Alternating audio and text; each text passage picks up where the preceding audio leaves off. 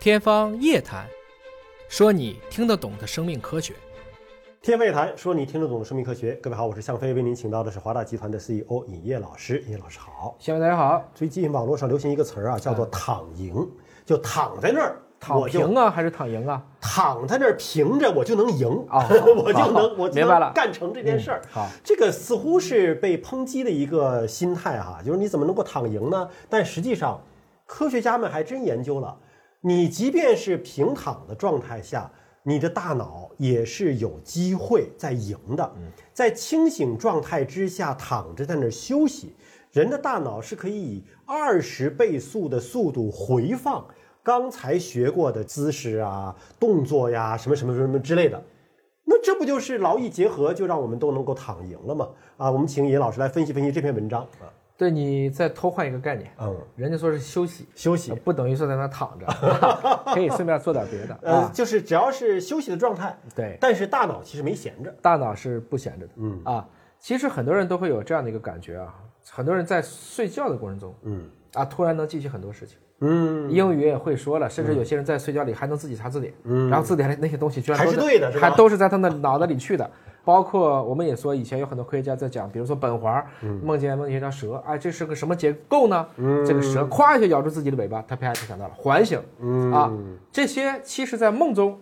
你的确还是有一部分脑细胞是处于活跃状态的。这样的一些，我们说原来可能更多的是一些主观的描述、嗯主诉，现在因为我们有设备了，对我们有工具了，我们以前有功能性核磁，这次是用另外一种设备叫 MEG。什么叫 MEG 呢？就是一种大脑的一种磁成像图、啊，通过这个方式，我就可以去记录你在这个过程中，我到底是一个样什么的速度去把你刚才所习得的一些知识，能够在大脑中重放和回忆出来。这是发表在了《细胞报告》上的一篇文章啊。那么他就是写到了关于二十倍速这个问题。哎我就很纳闷了，就是说他是怎么测的速呢？他真的是有一个播放按键， 一倍速、两倍速、二十倍速就测出来了吗？对，我们在过去学一个新技能的时候，如果在练习的过程中，你频繁的去插入各种各样的打断的时间，嗯，实际上记忆力的巩固和表现往往会增加，嗯，啊，我是有这个体验的，因为我有的时候会同时看几本书，嗯，把不同科目的书，这个开一章，这个开一章，穿插到一起交是错，吗因为你本来一本书章和章之间也不是那么联系，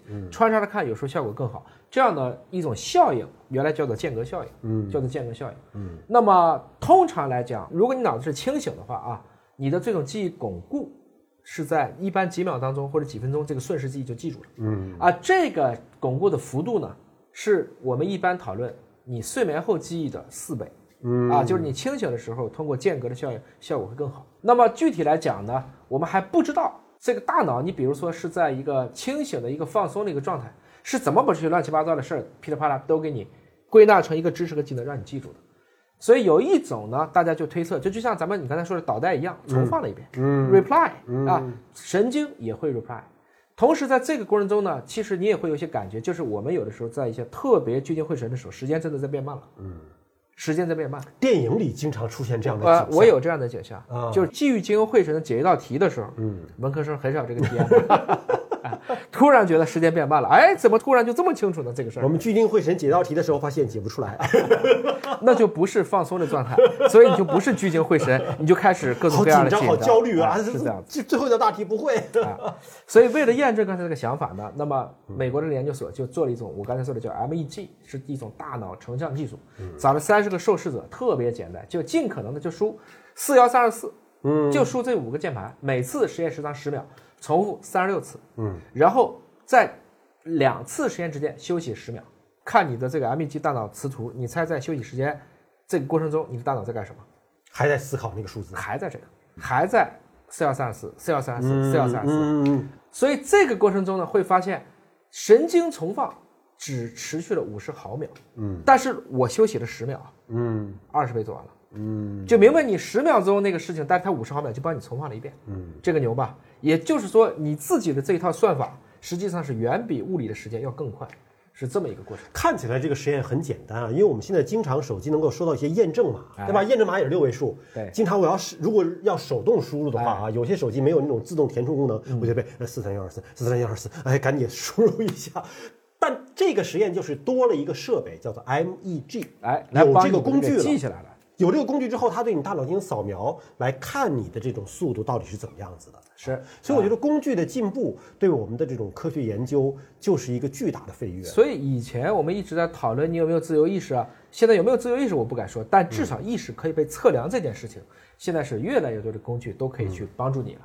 所以呢，其实神经重放涉及的，大家也可以去从功能核磁啊，包括我从 MEG 的成像图里去看，你主要是海马区，嗯，还有就是你的一些感觉运动区，包括一些内嗅区，嗯。但是这个海马和颞叶在这种程序性，就是四幺三二四，这不是个程序性的记忆吗？应该说它是非常强的，嗯啊，这个呢是在以前大家没有想过的，因为过去大家认为这样的神经记忆活动一般不需要海马体的参与。总体来讲呢，是可以去把这些海马体激活了以后和新皮层进行关联，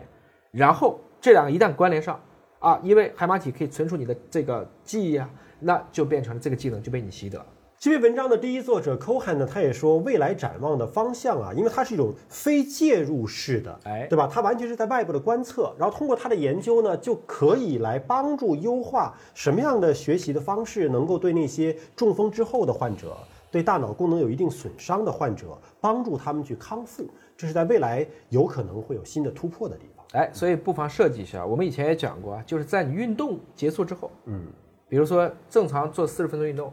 你的身体还会再帮你运动四十分钟，嗯，因为身体不会一下就降，它有对嗯惯性的。它的代谢还在。那么这段时间不是刚好学习吗？对，那反过来讲，运动不就是学习的间隙吗？这个就可以把寓教于乐这两件事情事半功倍的给它做。好累啊！除了脑力运动就是体力运动， 连着来了。若为人上人，必吃苦中苦。我们就想躺赢，怎么办呢？